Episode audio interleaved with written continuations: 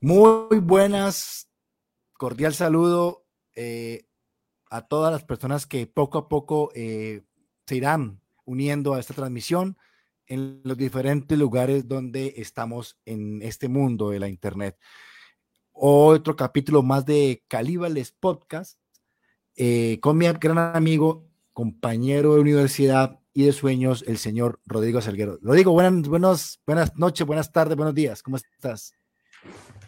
Buenas, buenas, bienvenido a su podcast Calíbales. Aquí el, un poco tarde, ¿no? Un horario, un horario.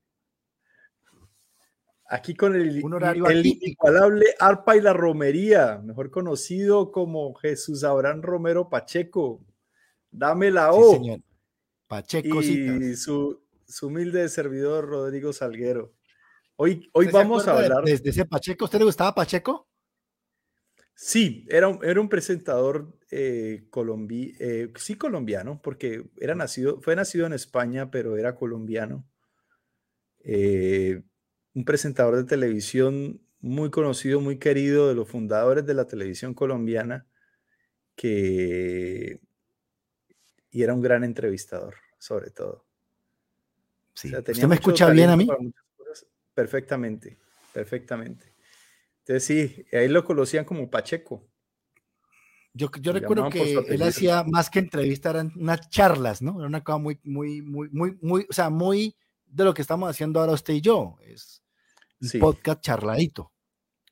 Bueno, yo titulé, mi querido Rodrigo, el podcast de hoy, algo así como que si se puede vivir del arte como una especie de emprendimiento. Creo que así lo titulé, así va a quedar titulado. Eh, y eso quiero hablarte esta noche, ya tarde en Colombia, son las 9 y 35 de la noche, pero igual esto no tiene ni horario, ni fecha, ni calendario. Y yo sé que vos sos una persona muy, muy, pues muy apasionada, al igual que yo, de, de, las manifestaciones del ser humano que llaman arte, ¿no? Yo más que arte hablo de creatividad, ¿no? Entonces, se puede vivir de la creatividad. Yo no sé, porque la, empecemos por, para ti, ¿qué es arte, Rodrigo? Quiero recordarles a todos los oyentes y televidentes ahora en Spotify que nos pueden ver que Rodrigo, que Rodrigo, además de ser un gran cantante y compositor, también es un gran pintor. Entonces, Muchas gracias por lo que me toca. Bueno, y también, bueno, y además un gran, un gran comunicador social, que es su carrera, su carrera pregrado, ¿no? Sí, sí. Entonces, Rodrigo, cuéntanos, para ti, ¿qué es, qué podría ser arte? Definamos qué es arte. El arte es el, es el trabajo creativo que se, que se conecta con las emociones de la gente. Y, es, y, el, arte, el arte necesita de mucho trabajo, necesita de conocimiento y necesita de crear y, y, a través de eso se crean, se crean digamos, un, un lenguaje nuevo. Y para eso, digamos, me, gusta usar el ejemplo del, séptimo arte, ¿no? De las películas. Porque a mí no me gusta mucho el tema del, del, cinearte, con todo respeto de, los, de quienes hacen cinearte y, y, algunas expresiones artísticas. No, bueno, ¿no te gusta o no te conmueve? No me conmueve y no me gusta. Como a mí tampoco me gusta mucho el jazz clásico. Me gusta más el, el, jazz fusión, por ejemplo. Bueno, bueno, pero resulta que hay un, hay un, hay un youtuber y es profesor de arte, es artista también, que yo sigo mucho, que se llama Antonio García Villarán. Y él critica mucho, bueno, y le ha dado un nombre a lo que es el, el arte del engaño, que es el, y él lo llaman parte dice que hay muchos artistas y, o, o, mucha gente que hace obras que se venden como arte, pero que no son arte, sino que son parte. Porque, y, sobre todo, les critica que, que, bueno, a, veces es la falta de originalidad, a veces el conocimiento de una técnica.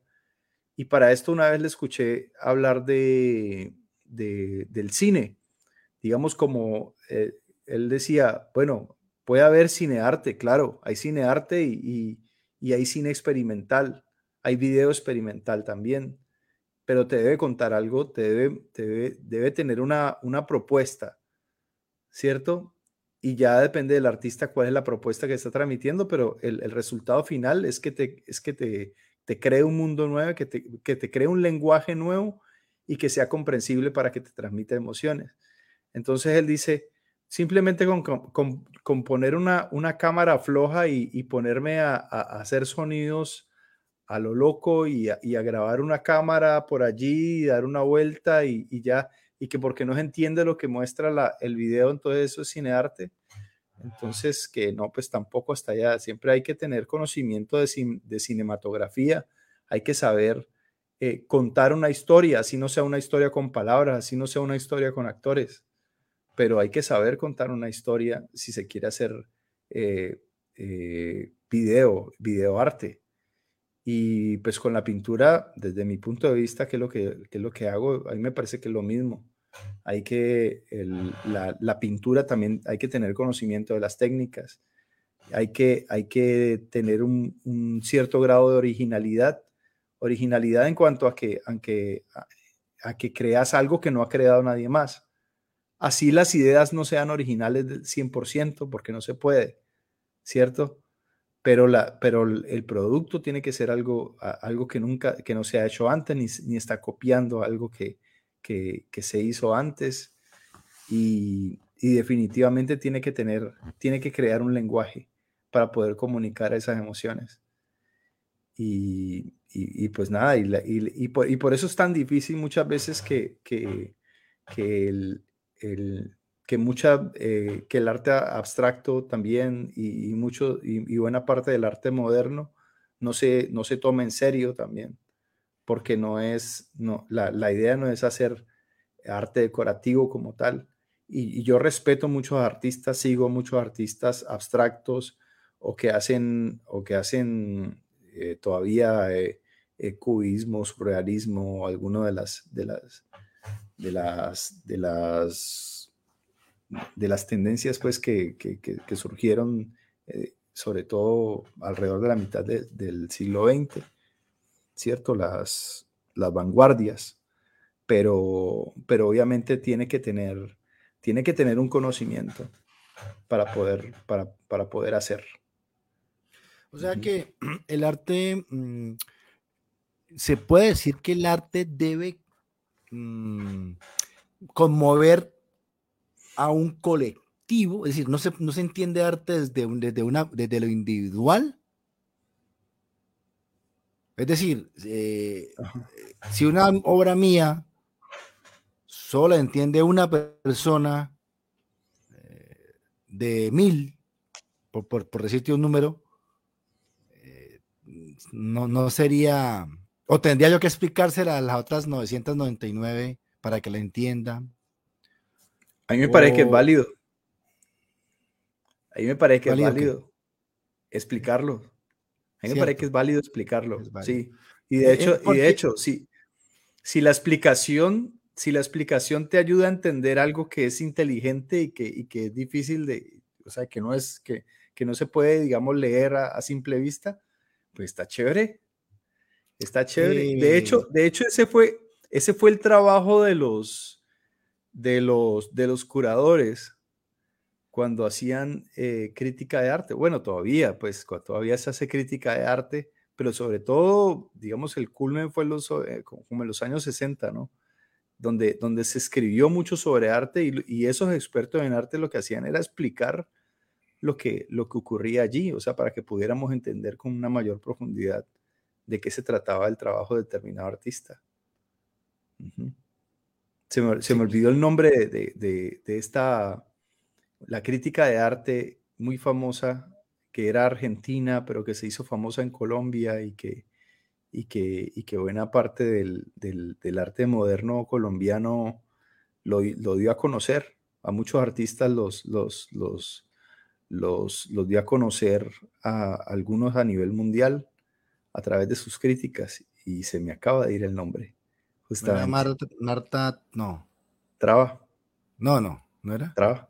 Sí, ¿no? Marta Traba. ¿Esa era? Sí. Ah, bueno, iba a decir Marta. Ah, ya fue asesinada, ¿no? de verdad. No, no sé esa parte. o fue secuestrada, bueno, pero creo que sí, bueno. Se me, en este momento se nos escapa esa parte. Pero bueno, ¿a qué voy con todo esto? A que, digamos, eh, desde esas bases tan complejas de qué es arte, qué no es arte, qué conmueve, el arte debe conmover. Porque si no, si el arte fuera entretener, entretener no es arte, ¿verdad? ¿O cumple esa función también? No sé. ¿O quién, va una, ¿O quién va a un museo a pasar maluco? Es que también es cierto, no nos vamos a, aburrir ni a, ni a, ni, o sea, sí, yo, lo que creo es que, yo lo que creo es que, yo lo que creo es que el arte, el arte, pues, definitivamente es elitista y no es para todo el mundo. El arte puro, puro como tal. Porque tiene mucho de eso. Tristemente, el, arte tiene mucho de eso, sí. El, arte, el arte puro, ¿no? Eso es que, Sí, por eso es que a veces, a veces también es, es, un poquito odioso entrar con las definiciones de qué es el arte, porque... Claro, claro. Porque, porque, porque es muy, muy difícil no caer en eso, en que, en que sea simplemente... Porque no, pues, acuérdense que, el arte, el arte nace siempre la aristocracia y después, sal, después, después pasa al arte pop, que es el arte popular, que, se, que, que, rompió... Pues, que supone que el arte pop, que supone que el arte pop es una crítica es una crítica al arte, o sea, o sea, o, sea, una crítica más bien, una, una crítica a la sociedad moderna. Y se trató de representar en, en, el arte lo que estaba ocurriendo, la manera en que el mundo estaba cambiando a través de la era industrial y donde se producía en serie. ¿Cierto? Entonces se empezó a crear eh, obras de arte en serie para poder representar eso. pero yo creo, espérate un momento, pero yo creo también que quienes se atrevan a hacer arte pop de esa manera el día de hoy, ya no me parece que tenga, que tenga valor artístico, porque tenía valor cuando era revolucionario y cuando la crítica era, era válida, pero pues en ese, eso fue algo que ya se hizo. Si lo vas a hacer de nuevo, yo creo que ya ahí se pierde el valor. Ahí se pierde el valor. Bueno, pues básicamente hemos eh, contextualizado un poco este pequeño gran debate del arte, eh, porque Mm, si bien es complejo definirlo, yo creo que es complejo definirlo, porque cada quien puede decir, para mí eso es arte y para ti no, o sea que podría ser algo individual, no colectivo. Eh, imagínate volver, volver eso una industria o una empresa, como, porque de un tiempo para acá todo el mundo habla de emprendimientos culturales, industrias culturales, y hay, hay, quienes dicen que no, que el arte jamás será una industria el arte es arte en sí y no será una industria masiva, pues. Eh, pero creo que con el tema de la internet, todas estas cosas de la globalización, pues el arte de alguna manera se ha vuelto un poco más, por lo menos llega más gente y eso lo convierte pues, de alguna forma masivo, masivo. Pues sí, Entonces, la, la, la, la, pregunta de hoy o lo que vamos a tratar de encontrar es cómo podemos las personas que creamos, porque yo creo que la palabra arte es muy compleja. Eh, para mí hay obras de arte, en el caso de la música, hay obras de arte y hay canciones. Sí. Eh, eh, yo hago canciones, yo no hago obras de arte. Obras de arte, pues para mí, por algo que parte de lo individual, por ejemplo, Bohemian Rhapsody de Queen, es una obra de arte para mí. Y defino la obra de arte como, como con elementos técnicos y sobre todo de perdurabilidad en el tiempo. O sea, lo que llegó para quedarse, lo que llaman clásicos, sí. para mí podrían llamarse obras de arte. Beethoven, Mozart, que todavía escuchamos eso. Mientras que hay canciones que van y vienen, que uno ni se da cuenta que... Pues, entonces creo que para llegar a ser una obra de arte, debe haber genialidad. Y realmente en la música uno puede hablar de muchas canciones que son geniales y para mí son obras de arte. Sí. ¿Cierto? Hablando de lo que conocemos, pues que un poquito... Sí, tiene sentido, sí. Lo demás sería para mí canciones, canciones, que pueden gustar, inclusive ser hits, hits pero no van a trascender en el tiempo. Eh, por eso es increíble que con tantas... Ah, y otra cosa, eh, la obra de arte nace desde que nace, ya es una obra de arte. Uno sabe que esa canción nunca va a pasar de moda. Mm, y yo diría que en este siglo, en este momento, con tanta bombardeo de canciones eh, y ese afán de hacer canciones tecnológicas, pues realmente realmente esperar que haya una obra de arte, pues se está viendo cada vez más complejo, ¿no? Había que esperar, por ejemplo, hablemos de, la, de, de nuestra época, 2022. ¿Qué artista o canción vos digas, uh, esto es una obra de arte? Que, fue, que, que, haya sido hecha o dada a conocer hace menos de cinco años, pues, para ponerle una fecha. Que haya sido. no, no, no, una, no una muy buena canción, sino realmente uno diga, ¿qué obra de arte hizo este man, este Julano? Pues yo te voy a dar pues sí, va a sonar un poquito elitista, pero, pero, pero definitivamente yo creo que toda la obra es, es una obra de arte y, las, y las piezas o las áreas que pueden salir de ahí son, también lo son, y, que es eh, la obra Hamilton de Broadway. Sí, es, el, es un autor puertorriqueño, o bueno, o New Yorker, que la verdad se la recomiendo a cualquiera para que la vea. Hamilton es un, es, un musical. Musicalización. Sí, es un musical, o sea, es, un, es una obra de, de, de, teatro cantada, ¿cierto? Y bailada. es un musical de Broadway. Y es en rap. Todo ¿Y tú crees que esa Pero fíjate, tú, tú lo defines como arte porque te tocó a ti. Habría que esperar si, si trasciende en el tiempo, como Bohemian Rhapsodia, pues que le gusta a la gran mayoría. Bueno, sí, sí. porque ahí sería arte bajo. Todavía muy, no, muy masivo, masivo ¿no? por, por, eso yo creo que definitivamente hay mucho individualismo, sentimiento propio en la visión del arte como tal. Porque para alguien puede ser arte, eh, no sé, un niño en una bicicleta sin camisa por la cuerda floja. Sí. Lo conmovió y por la, pasando la quinta avenida, de extremo a extremo. Entonces, pero lo que yo, lo que yo hoy en día es que esa preocupación por, por volver eh, de la, del arte un empleo, ¿sí? nos ha hecho, le ha hecho daño al arte en sí, porque fíjate que la, la mayoría de artistas buenos, lo que menos le importa la plata. Ah, sí. es cierto. O sea, si tú te pones a ver la historia de, no sé, quién sé yo, Da Vinci, este, no sé si el mismo Van Gogh, son gente que murió casi que en la pobreza absoluta.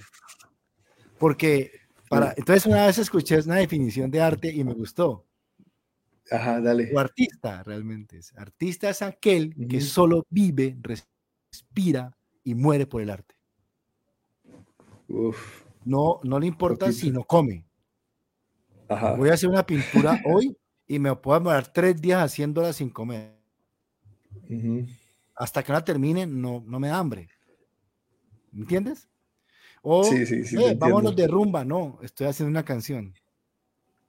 De alguna, manera, de alguna manera, Van Gogh es como el, el, el, estereotipo, el colmo de un artista, ¿no? O sea, creó un arquetipo del artista. Sí, la, la, vida de Van Gogh. pues porque él era, él era, así, ¿no? Porque él, él hizo eso, o sea. Sí. Y obviamente no era porque no le importara, sino porque de verdad no pudo vender, no podía vender. No podía vender sus pinturas. Estaban, estaban digamos, entre comillas, adelantada al tiempo, lo que se estaba viendo en ese momento no, o lo que más estaba ahora mismo hay una, ahora mismo hay una, no sé en qué país, no sé si en Colombia, una exposición de Van Gogh eh, en 3D, creo. ¿Ah, sí? Uf, una cosa. Yo he visto videos. he visto videos, sí. videos, pues yo también. no sé si, no sé, no sé, en qué parte, creo que en España estaba. En España mm. estaba. Seguramente alguna, alguna vez vendrá a Estados Unidos y ojalá pueda verla o acá de pronto. Y yo, Mira, yo por ejemplo, y hablando, viendo la exposición. de Van Gogh, y hablando de Van Gogh, yo diría que, que el, el, el, mismo Vincent Van Gogh fue también el, el, primer curador de arte de verdad. Porque él cuando le escribió las cartas al hermano, él, él le describía por qué hacía las pinturas, qué significaban que era lo que le motivaba a hacerlas. Y, esas, y todas esas cartas las recogió la, sobre todo la, su cuñada, ¿cierto? Al, al morir el hermano Teo y su familia, y ellos fueron los que se encargaron de no solamente de dar a conocer la obra, sino también las cartas que, es, que le escribió Van Gogh a Teo para, para explicar lo que significaban esas obras. Y obviamente eso le dio todo el mercadeo pues para, hacer, para volverlo un, fenómeno global. Bueno, pero toda esta preámbulo sin fundamento, por más de mi parte, se plantea en este podcast para que Rodrigo nos hable de su arte. Bueno, con mi arte tengo. El pintor, con mi arte tengo. Rodrigo, ¿por qué, por qué descubrió, qué ha descubierto en la pintura y por qué le gustó pintar? ¿Y desde cuándo? Hmm, está complicado. Porque yo, yo, tengo, yo tengo una colección, espero que no haya perdido, porque la guardé hasta, hasta el último día que salí de Colombia, que fue ya como, como siete años, ocho. Eh, yo tengo un álbum como así de grueso, con, las, con los primeros dibujos y pinturas que hice cuando tenía cinco años. En la casa de tus papás. sí, en la casa de mis papás. NTF. Sí, estaba, estaba, está conservado perfectamente. Perfecto. Hasta el momento en que me fui, no sé cómo esté ahora. No sé cómo esté ahora. sí. No sé cómo esté ahora, no, no, no lo he vuelto a ver. Tendría que ir a, rescatarlo. Y porque yo tuve, yo tuve la suerte de ir a, de hacer la primaria en el, en el colegio Confandi en Cali, en la sede piloto. Y es una, es, una, es una escuela primaria, pues común y corriente, pero con, con formación artística con una fuerte formación artística. Entonces, ahí no solamente aprendí algunas técnicas, sino desde niño, sino que también, también encontraba como el estímulo para poder, para poder conocer más y saber, digamos, de historia del arte y, y muchos otros compañeros también, digamos, tenía compañeros los que tenían dinero, podían eh, comprar, digamos, tenían su violín o, o, se preparaban para tocar en, en la orquesta sinfónica o algo por el estilo. Entonces, entonces sí, desde que estaba niño, por un lado eso, y por otro, pues que mi papá era caricaturista, entonces yo también aprendí a dibujar con, con los dibujos de él. Ah, no digas. Sí. Entonces, entonces sí, siempre lo tuve a la mano, siempre. ¿Y estudiaste pintura o ha sido muy empírico todo? Bueno, aparte de lo que te digo de la escuela, que ya ahí ya se me caería lo empírico, ya porque había formación artística en la escuela. También fui al, Instituto Popular de Cultura y no terminé la carrera de artes plásticas, pero sí por un par de años sí estuve asistiendo a los talleres. En el Instituto Popular de Cultura hice una especialización en didáctica del arte también. Yo estudié ahí. Pero no, ¿Ah, un año nomás. ¿En el, IPC?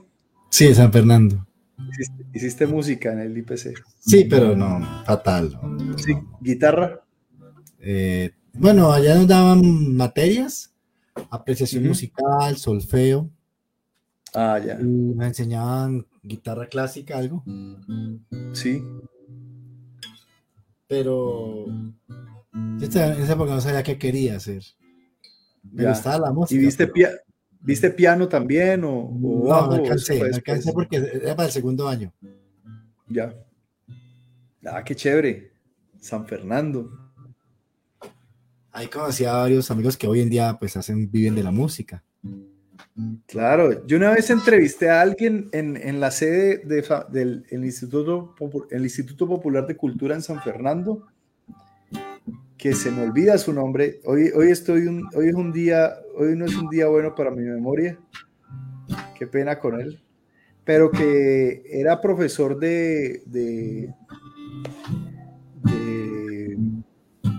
¿cómo es que se dice? Bandola. Ah, bandola. De bandola, sí. era, era un profesor muy joven, de, profesor de bandola de, de Ginebra Valle. Ah. Y obviamente era con la línea de Ginebra, pues obviamente de, colombiana. música andina, música colombiana, sí. Que, que toca muy bello, por cierto.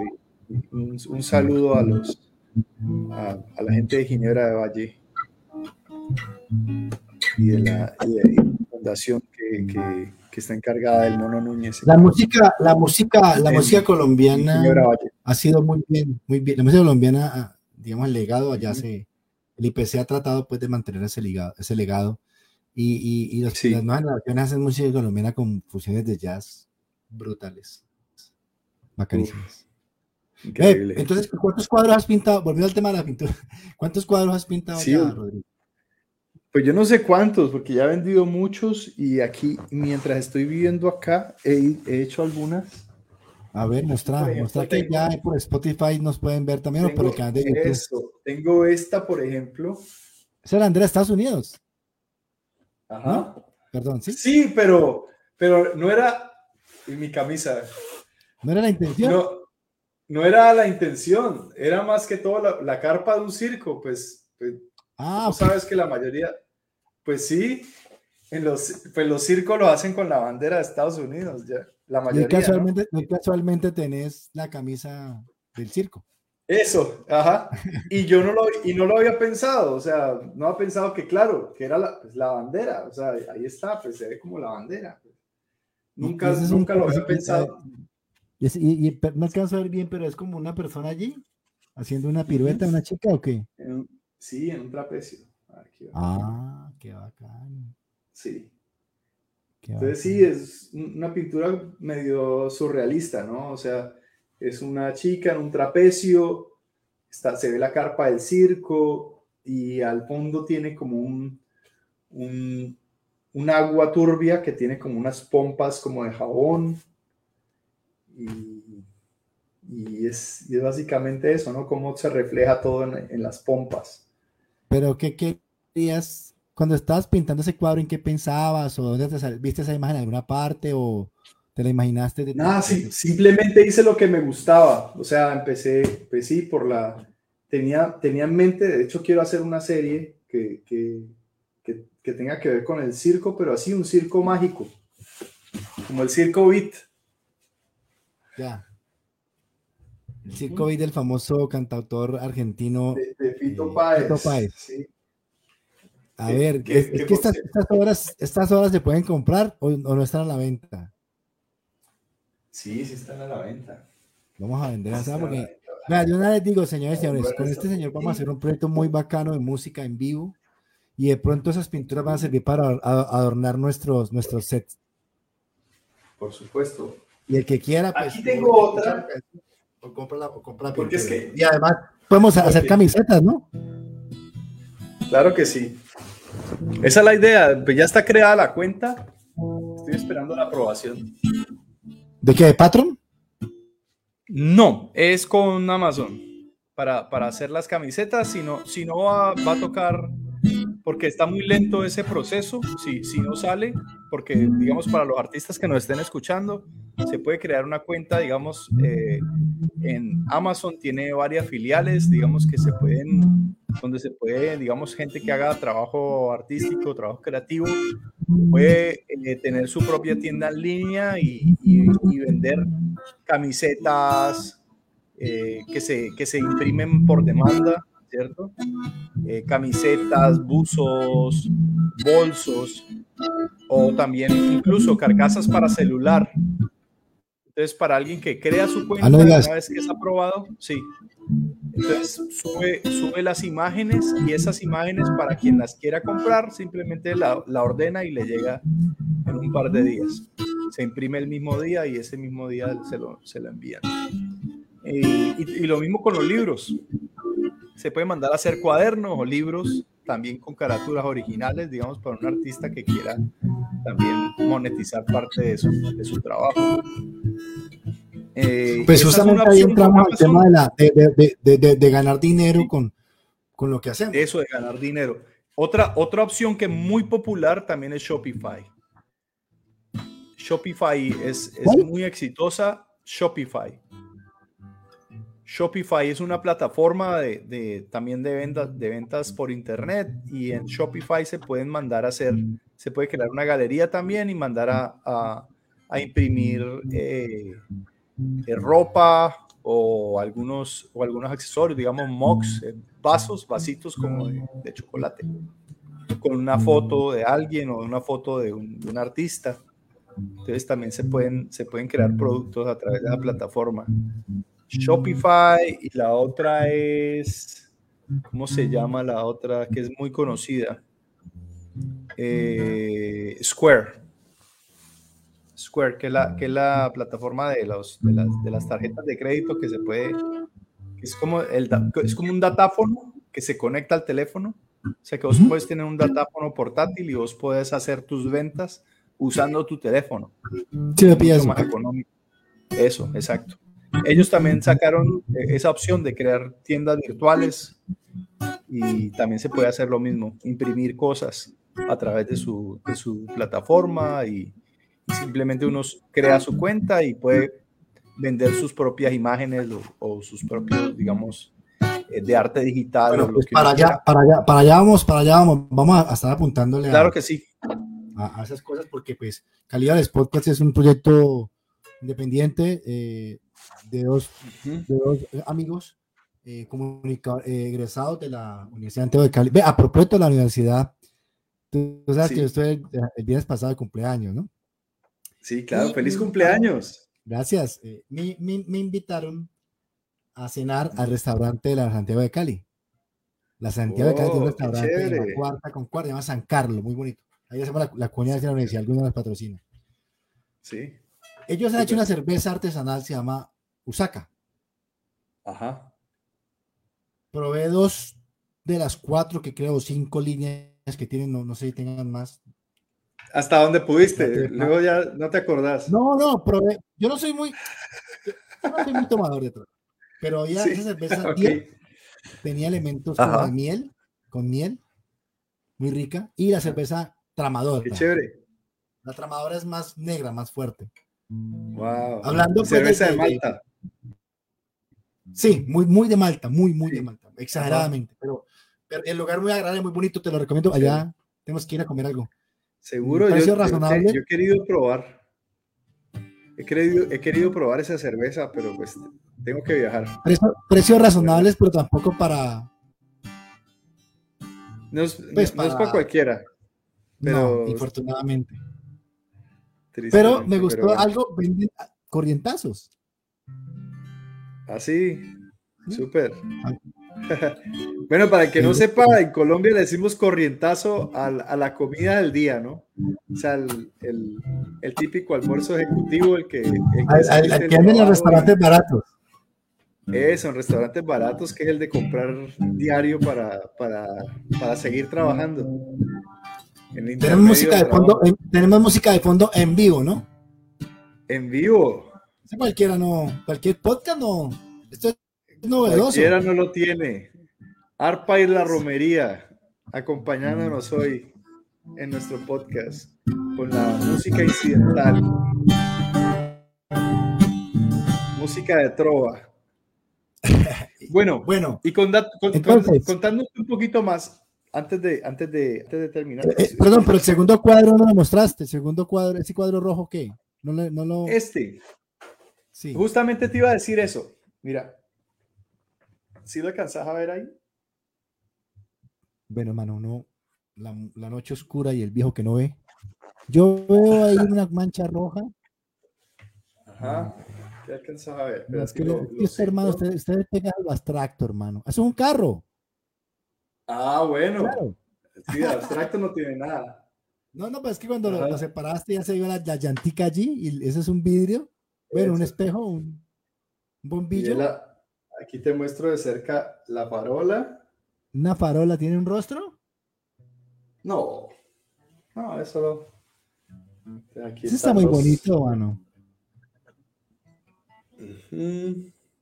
¿Y eso qué es? Este, ah, la otra Yo creo que ya está terminado. Sí, las. ah, bueno, el, que, el, que mostraste anteriormente está terminado. Sí, sí, sí está terminado. Este no estoy seguro si está terminado, yo creo que sí. ¿Y por qué un carro? Cuéntanos de ese cuadro.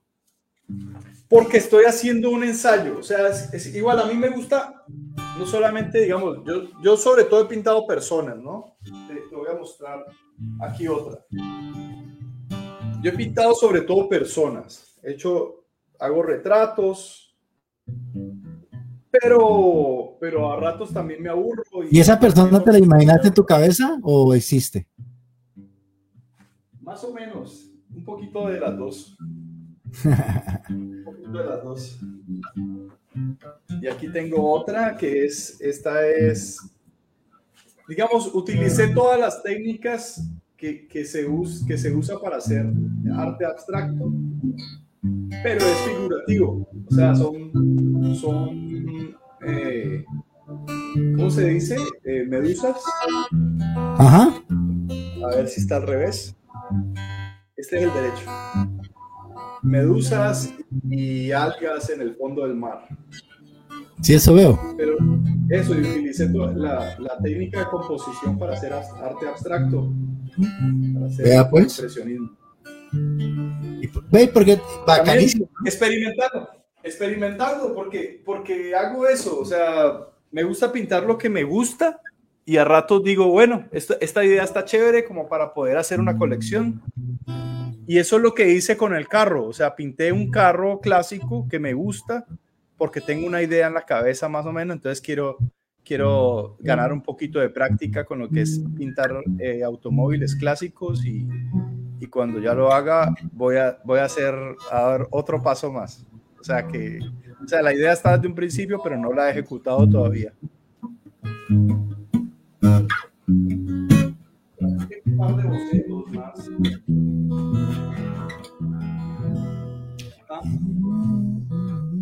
Ah, ese, es otro carro.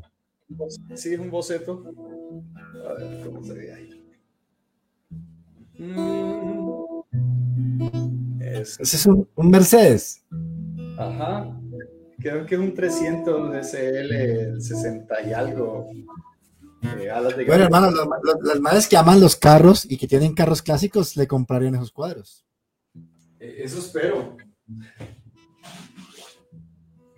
Pero sí, aparte de pintar solamente carros como tal, quiero, quiero hacer algo más. O sea, quiero combinar. O sea, es que lo que me gusta es como, como la parte de, nuestra historia que hay en los automóviles, ¿no? Entonces, ¿por qué empezás por los caballos? No me gusta. Me gustan los caballos como tal, o sea, lo, en físico, pero, pero no me gusta. Para mí es el primer gran vehículo, ¿no? Sí, ya sé. me, me, hiciste acordar de, de, de, un gran pintor de caballos, famoso en Colombia, pero no fue famoso por eso, pero era un gran artista, un gran pintor de caballos, Álvaro Gómez Hurtado. ¿Verdad? Sí. El que mataron. Era, pues. impresionante. Sí, el que mataron. Era impresionante. Un artista de caballos impresionante. Muy bueno. Decían que el tipo era muy culto, ¿no? Pues sí. Y que era un presidente que, no merecíamos. Pues eso, eso le pasa a Colombia, que, muchas veces la, lo, lo, vergonzoso de, la historia de los, de los políticos que han sido elegidos en Colombia ha sido que justamente tenemos los políticos que nos merecemos. Pero él, él cargaba un lastre complicado con el papá, ¿no? con el papá, sí. Pues que porque fue un dictador y fue muy sangriento. O sea, yo no lo estoy minimizando, ¿no? Eso lo dijo mi mamá, me lo dijo mi mamá. Claro que sí, no lo estoy minimizando, o sea, no estoy diciendo que, que, que no sea poca cosa que haya sido un dictador y que haya sido sangriento. Lo que estoy, lo que para donde voy es que es que justamente eso es lo que están admirando ahora de, de, que, de cierto político reciente que igualmente dictador y sangriento. Y, y, o sea, no es un chiste, no es gracioso. Lo, lo gracioso es que, es, que, es que la gente tenga esa, fascinación por esas figuras. Yo de acuerdo que, una historia. lo ve muy malo. Claro, sí, no, seguro. Seguro, pues igual, igual que los actuales, o sea, famoso por las masacres, famoso por, por querer cambiar la ley a su antojo, por destruir las instituciones. Eh, y curiosamente lo que en el pasado la gente decía, no, pues es que no, no querían nada que tuviera que ver con, con Laureano Gómez y con su hijo ya como candidato presidencial, es lo que justamente ahora admiran y, y, desean, ¿no? Que se ve que, que todavía sigue, e-, ese sentimiento sigue en Colombia, o sea, que piensan que de verdad un, alguien que destruye las instituciones y que crea tanta sangre pueda, pueda gobernar bien. bueno, usted no puede pasar un programa sin meter la, la cosa política, ¿no? Qué cuata Qué vaina, qué vaina, qué vaina. Mira, yo mencioné a Álvaro Gómez porque era un artista. pero vos hablaste, de política. Sí, sí, no, claro, pero yo no sabía que ese, este señor pintaba, de verdad que. Sí, un gran artista. Me sorprende. y tengo estas, y tengo estas dos. A ver, ¿dónde está la otra? Que esta es la que tenemos en la página de Facebook. Ya la mostré la vez pasada. Bueno, ¿y por qué no cambia ya por otra? Del podcast de Cabello. Ah, bueno. Y, y, pero ya ves que está... Me gusta ese automóvil rojo, puede llamar la atención. Ah, bueno, listo, lo voy a hacer. Tiene, bueno, qué pena con, los, que solo nos están escuchando, qué pena. Eh, estamos dando por hecho que están viendo los cuadros de imagen. No, si quieren ver los cuadros de Rodrigo, Rodrigo, ¿por qué no hacemos una cosa? Porque todo el mundo no nos va a ver. ¿Hacemos una galería en nuestra página? Sí, en el fanpage, ¿te parece? Seguro. Porque nosotros tenemos calibales.com y tenemos y tenemos la página ah, de Facebook. Los que quieran ver, los que quieran ver los cuadros de nosotros y más adelante escuchar mi música y la música de Calibales Music, es un proyecto que estamos en el remojo allí. Va a, va a estar todo ahí en, la, website, ¿verdad? Sí, sí. Vamos a hacer unas, unas, un par de galerías y vamos a hacer secciones y, obviamente estamos trabajando ya en eso porque las cuentas ya están creadas de, algunos. hacemos una playlist de música colombiana, incluimos nuestra música y música de otros artistas que apoyemos. Seguro. Que apoyemos. Eso está chévere. Eso está ya, chévere. ya, tenemos ahí el, visto bueno del productor Joe. O sea que. Joe este Pardo, que, que lo tenemos que volver a invitar que con un Claro que lo tenemos que, volver a invitar para que. Tengo varios invitados para otra semana. Tengo un cantautor, un compositor de música salsa, de un proyecto ¿En serio? que se llama eh, Bataclan Orquesta. Eh, Bataclan. interesante. Ajá. Eh, mm, de pronto la salsa tiene otra estructura. Me gustaría preguntarle porque yo no he compuesto nunca una salsa. Bueno, o cualquier canción se puede atar una salsa. Bueno, no sé. Sí. ¿Viste lo que le, compartí hoy en el, en el, en el Instagram? Esa, esa, esa, música es chévere, ¿no? Sí, sí, muy chévere. Montaron una versión de esa canción, imagínense. Una versión más moderna, con, algo de jazz.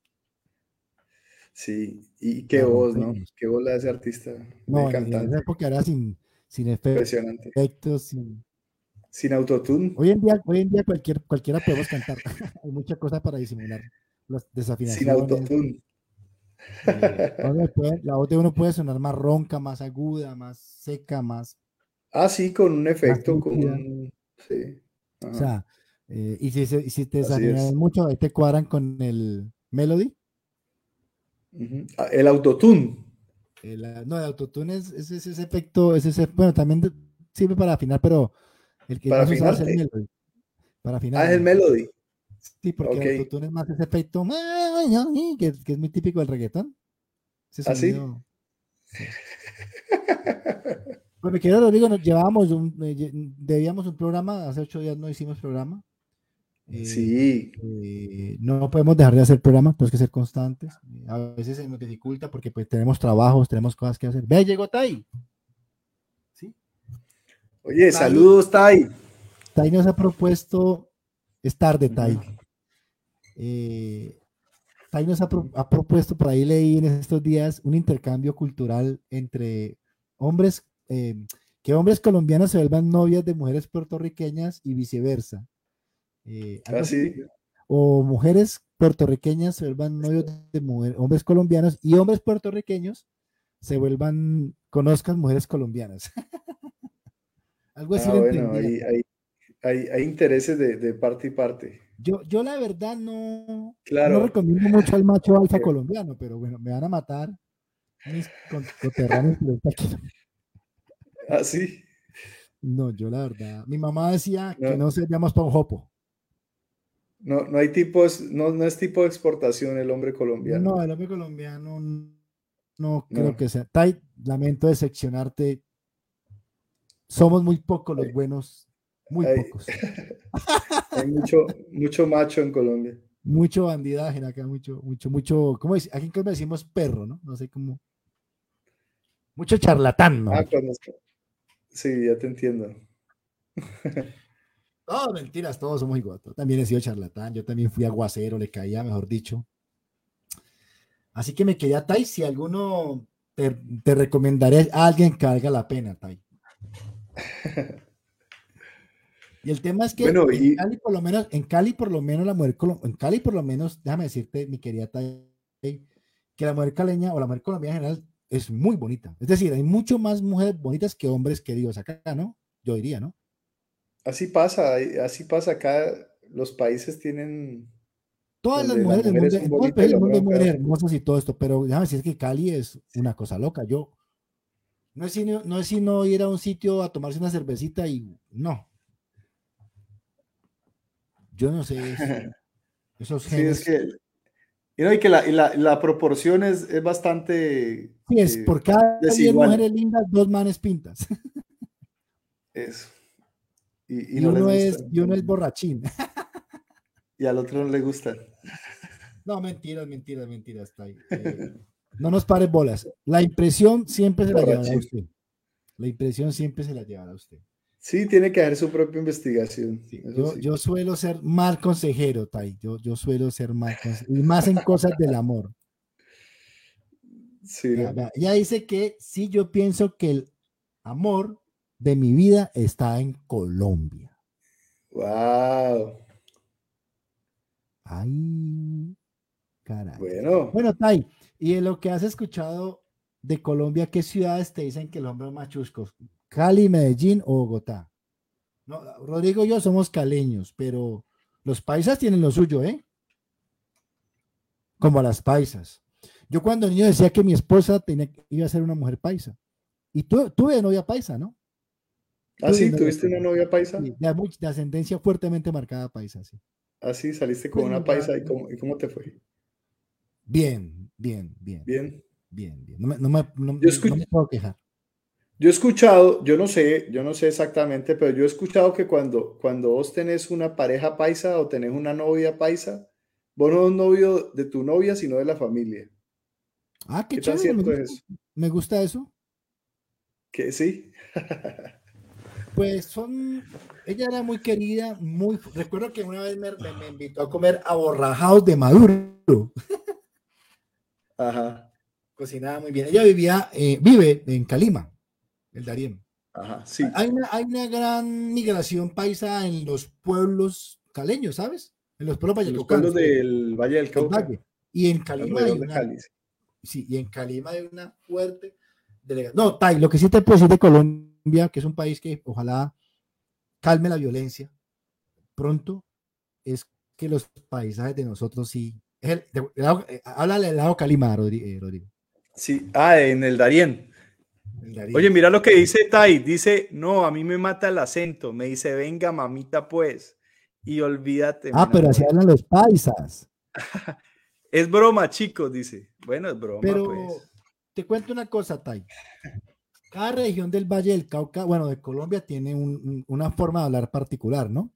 Por ejemplo, los caleños, como yo, como Rodriguito, hablamos más arrastradito, mira, ve, oís, ¿cierto? Bueno, no tanto como Palmira o Uga. Eh, los paisas hablan más, es que pues hombre, más cantadito. pues hombre, ¿ah?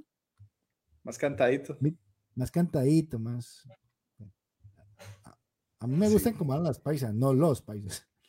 Y los, ah, y los bogotanos, o sea, la gente del centro del país sí es muy rara. Ellos hablan muy neutral, pero hay como cuatro tipos de acento en Bogotá. Habla chino, o sea, está el, cachaco, ¿no? El, cachaco tradicional. Sí. Y está también el, el ¿no?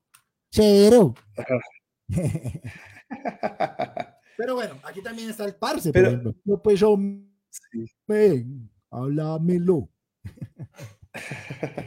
y, el, y, el, y, el, aquí en Cali ah, se, se ha acentuado mucho el acento puertorriqueño, Tai, porque como Cali es una ciudad muy salsera, mm, vino mucho artista de Puerto Rico a vivir acá. Por ejemplo, aquí murió Mariano Cívico, aquí vivió, aquí vive mucho artista. Aquí está viviendo, por ejemplo, Roberto Lugo.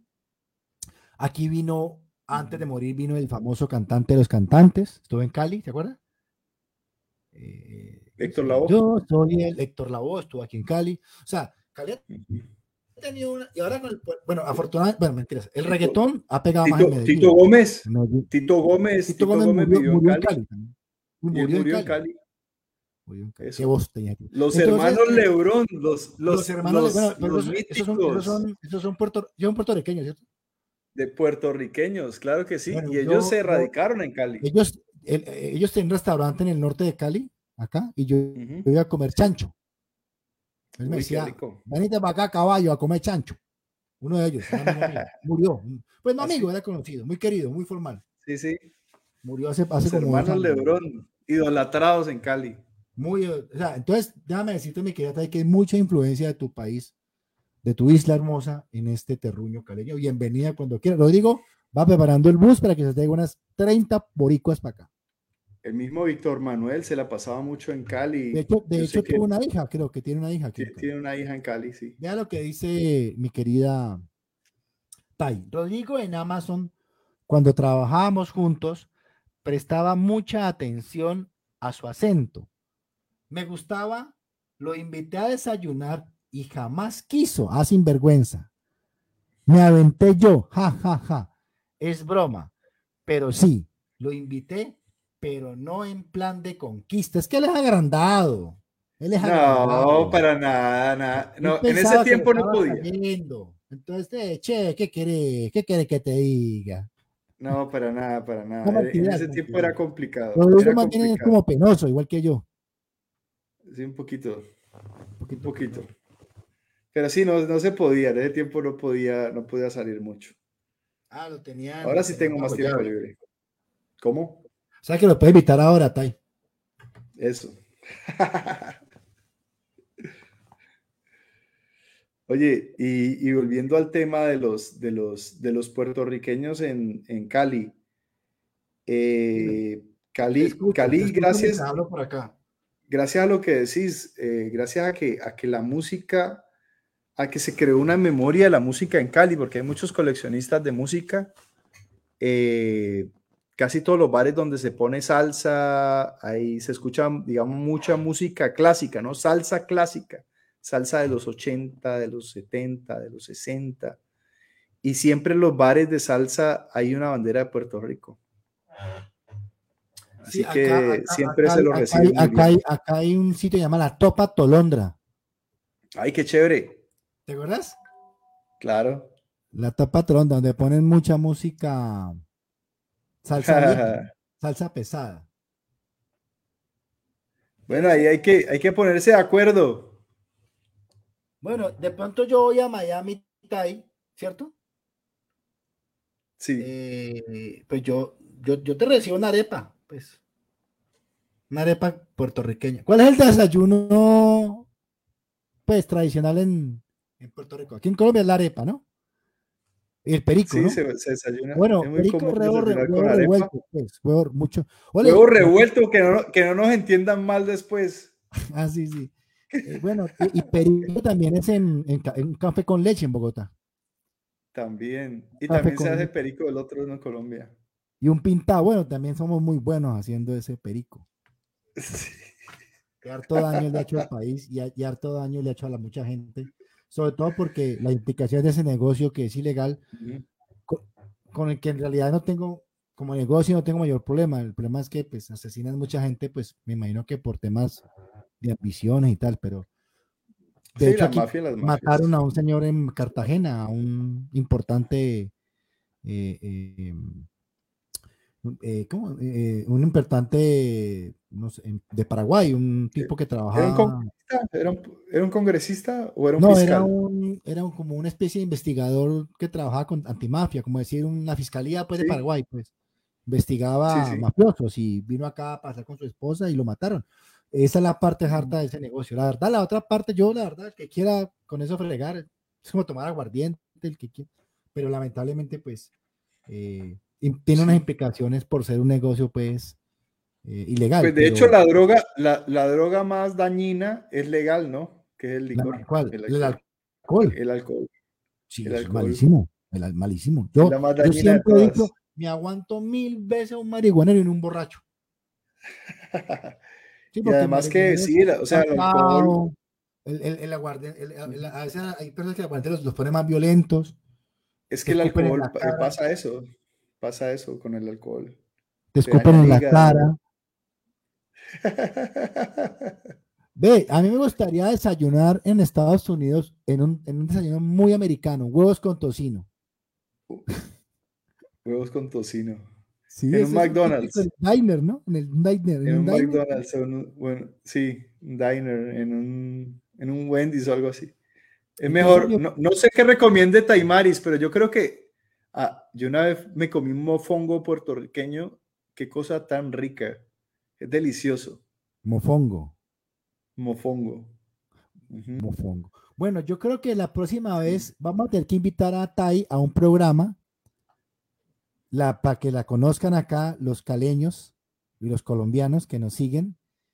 Y bueno, quien quita que... Sí, ya que es, ya que es una invitada constante en el programa, que nos, que nos hable más de su tierra, que nos hable de sus raíces, de su historia, de sus amores y desamores, que nos hable de cómo son las chicas puertorriqueñas, que, qué tan extrovertidas o introvertidas son.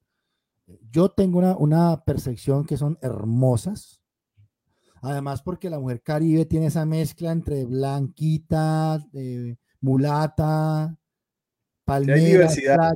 hay diversidad. hay diversidad. Yo, yo, yo creo que, que sería interesante conversar con Tai. Mofongo. ¿Mofongo qué es? ¿Qué es? Oye, que Taimari dice que ella sabe preparar el, muy bien el mofongo.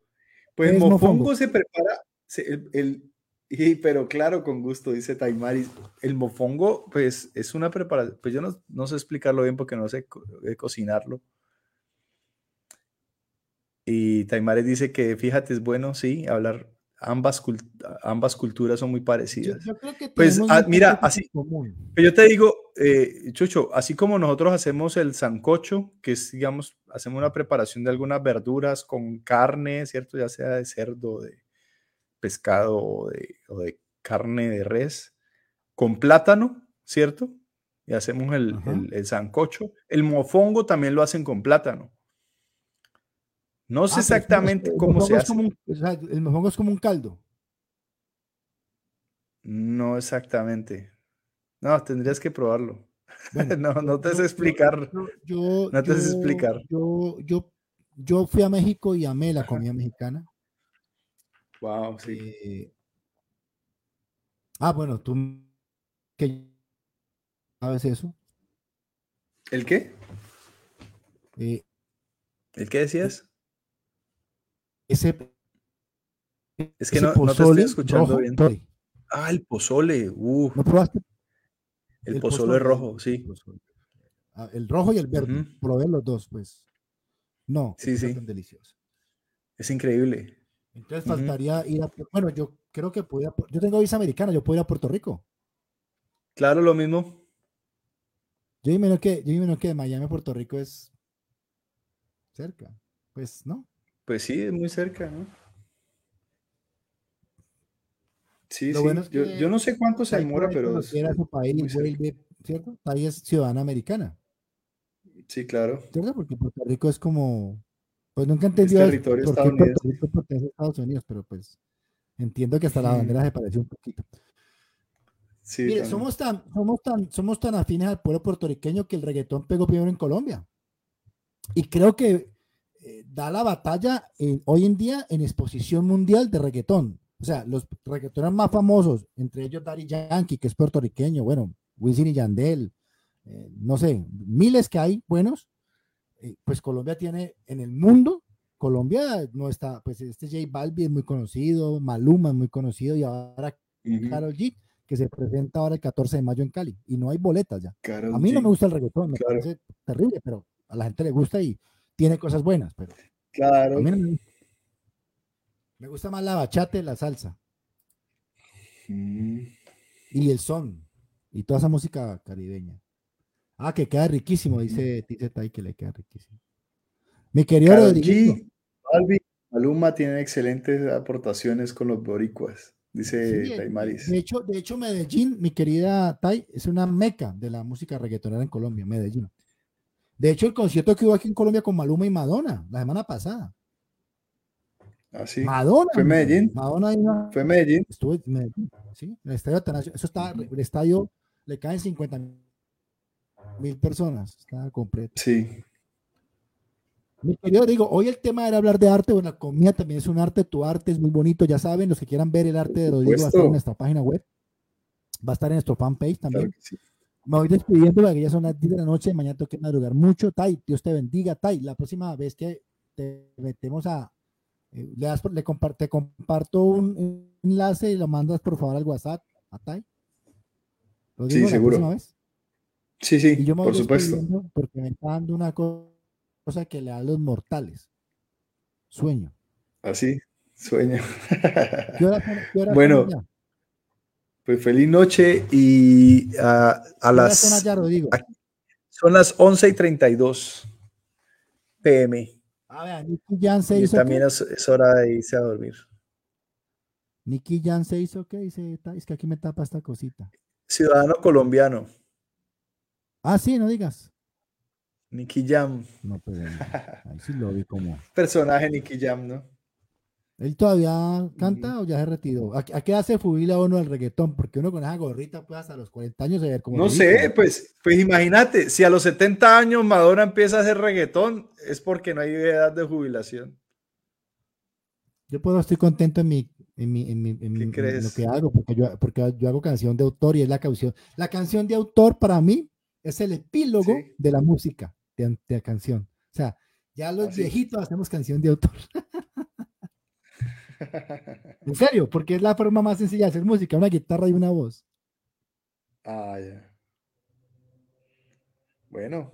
Es música para adulto contemporáneo. bueno, mi querido Rodrigo, mi querida Tai, buenas noches, que Dios te bendiga. Rodrigo, gracias por tu tiempo, tus cuadros están preciosos. Yo espero que vendamos los cuadros rápido. Muchas gracias. Y se me ocurre que, esos cuadros los podemos colocar en la tarima cuando vamos a hacer el show que vamos a hacer en Miami.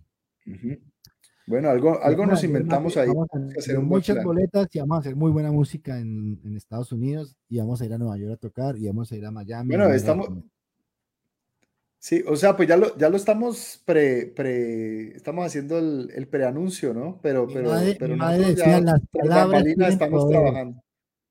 Sí, ya estamos trabajando. Mi madre me decía las palabras. Así que pronto van a ver. Las palabras tienen poder. Dígalo y se hará. Créalo y se hará. los sueños, claro que sí. los sueños, los sueños son realidad si usted los trabaja. Si no, solo quedan en sueños.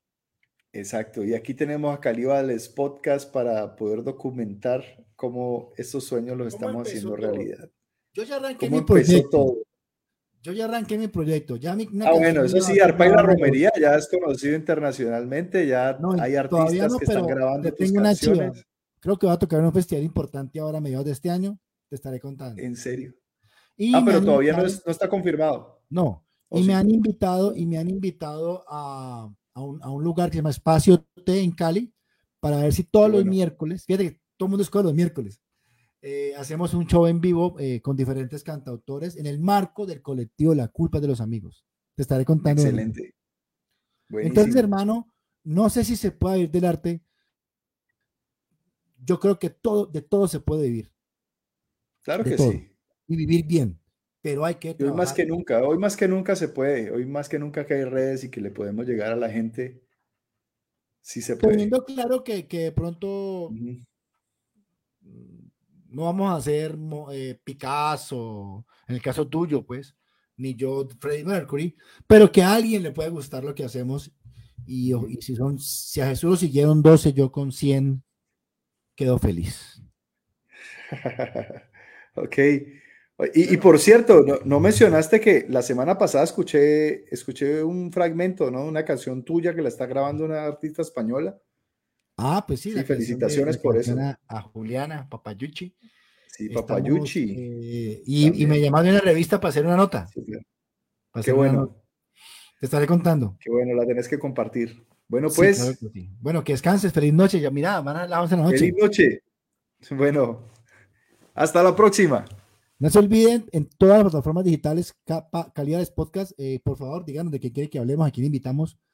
Eh, es algo muy informal, muy charladito, charlas de esquina, como le dije algún día a Rodrigo. Es una terapia también de vida para nosotros. Es poder compartir. O si tienen una historia para contarnos, también nos la pueden mandar, ya sea a nuestro correo o a nuestra página de Instagram. y aquí la compartimos, con mucho gusto. Tai será nuestra invitada para hablar de culturas boricuacaleña y, bueno, y mujeres y, hombres, hombres colombianos al acecho. Al acecho. Yo soy una invitada. Ah, ¿eh? claro que sí. Bueno, bueno, que, descanses, pues, feliz noche, chao, Chaito, Dios los bendiga. Feliz noche. Te chao. Quiero, te quiero, vamos para adelante, ¿no? Lo mismo, un abrazo grande. Te quiero de gratis y sin IVA. chao. Chao.